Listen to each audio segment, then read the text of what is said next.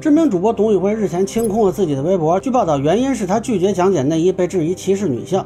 这件事在我看来，完全是一场由媒体发动的网络暴力事件，其中尤其是大象新闻应该被谴责。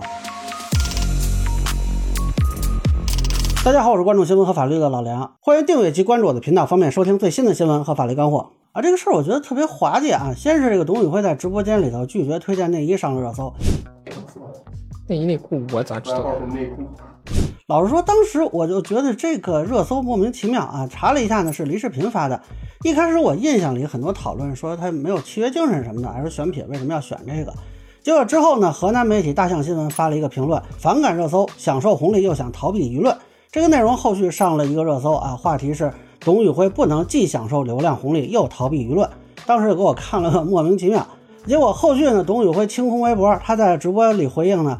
是不满被指责歧视女性。虽然说吃互联网这碗饭就是要承受争议，但你不能每一次都误解别人、掐个趣味，然后各种负面新闻，然后每次都是高喊着一个让人无法反驳的话题，就是性别歧视，什么歧视女性，我凭啥歧视女性？女性不歧视我都挺好的，我凭啥？我哪有那心思呀？关键是，至于说为什么不介绍内衣就是歧视女性，我也没太明白。但这个事儿呢，非常滑稽呢，又上了一波报道啊！我当时还特别纳闷，就你删微博管什么用呢？微博有人说你又不是因为你有账号，有的人根本就没注册过，不是照样被骂吗？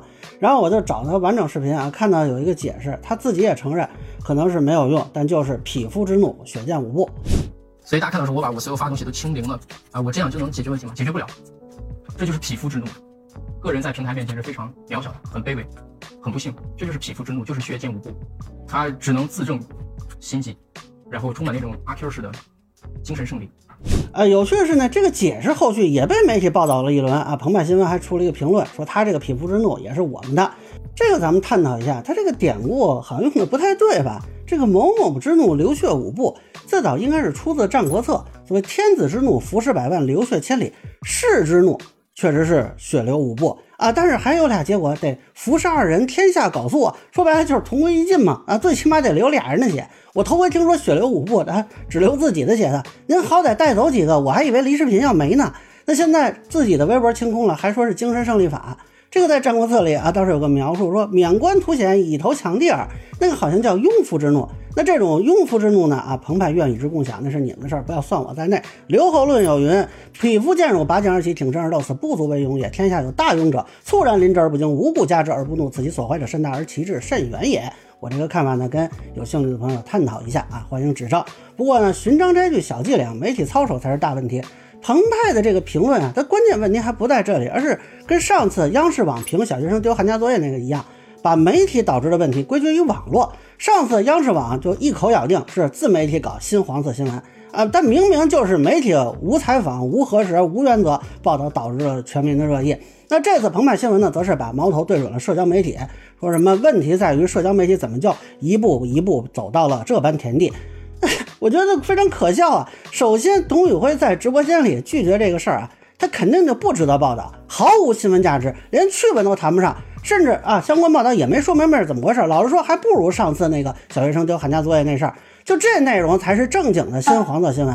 你说白了就是个卖了个标题党嘛？很多人恐怕以为董宇辉遇到什么事儿了，打开一看啊，就这么个事儿啊。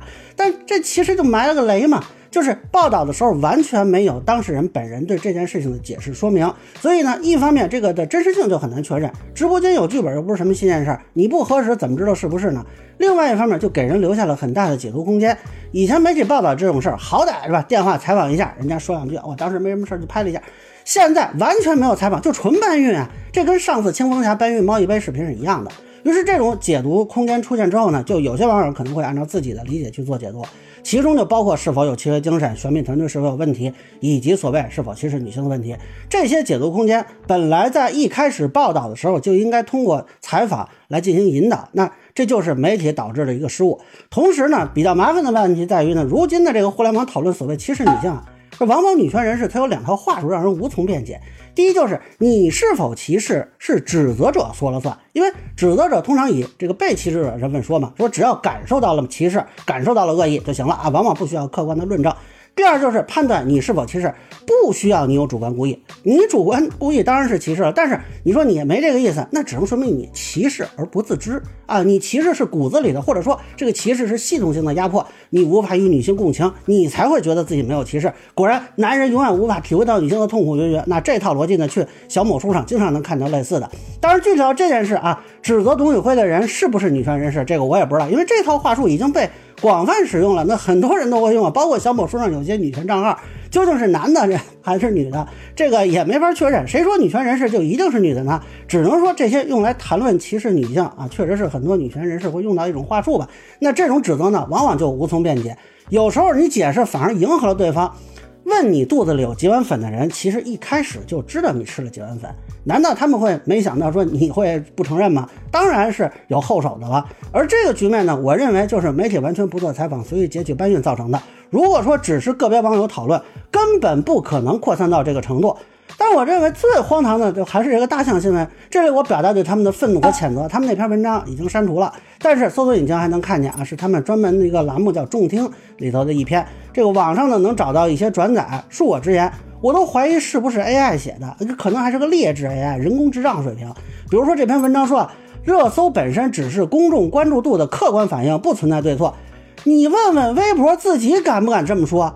而且你这话题词现在去查已经是不可见了啊！你怎么不说只是关注度的客观反应，不存在对错呢？这种话就没有基本常识啊！另外，这篇文章还说，没有哪一个公众人物可以一边享受着流量带来的红利，一边又躲过质疑与偏见，逃避舆论的反噬。问题是，董宇辉怎么就逃避了？怎么就去躲过了？就这个质疑莫名其妙啊！这种稿子为什么能发出来？它完全就是一新闻事故嘛！于是，这就是一场由媒体发起并扩散，中间再由媒体强行歪曲解读导致的一场网暴事件啊！我觉得董宇辉完全可以考虑去起诉这两家媒体，侵犯自己的肖像权、名誉权等等。其实，澎湃新闻的评论呢，啊说的有一点是对的，就是董宇辉作为一个知名主播，他拥有一定的社会资源和话语权，对吧？他的那个粉丝量很大，他说一句话。应该是有很多人去支持的，但是他面对这种情况的时候，也没有什么特别好的办法。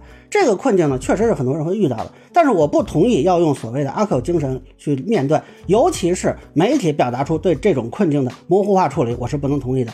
在我看来，问题存在两个层面，一个是对所谓歧视女性的指责完全没有标准，女性权益已经成为某些人网暴他人的借口，这样的伤害其实不仅限于男性，还可能会伤害到真正遇到歧视问题的女性。但光是这样，本来也就是在社会讨论中会出现的杂音，完全可以靠公众参与去引导、去修正，甚至媒体还可以去引导修正。但现在的问题是，机构媒体，尤其是大象新闻作为河南当地官方媒体，毫无原则进行扩散和歪曲，发布完全不负责任的评论，这种做法已经成为互联网的一大公害。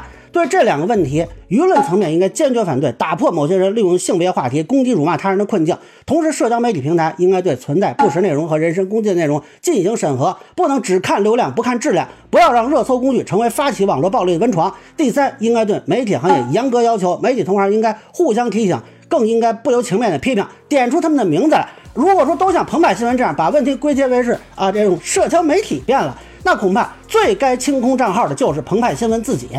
以上就是我对所谓董宇辉三句讲解内衣事件的一个分享，个人浅见难免疏漏。有欢迎不同意见小伙伴在评论区弹幕给我留言，如果觉得说的还有点意思，您可以收藏播客老梁不郁闷，方便收听最新的节目。谢谢大家。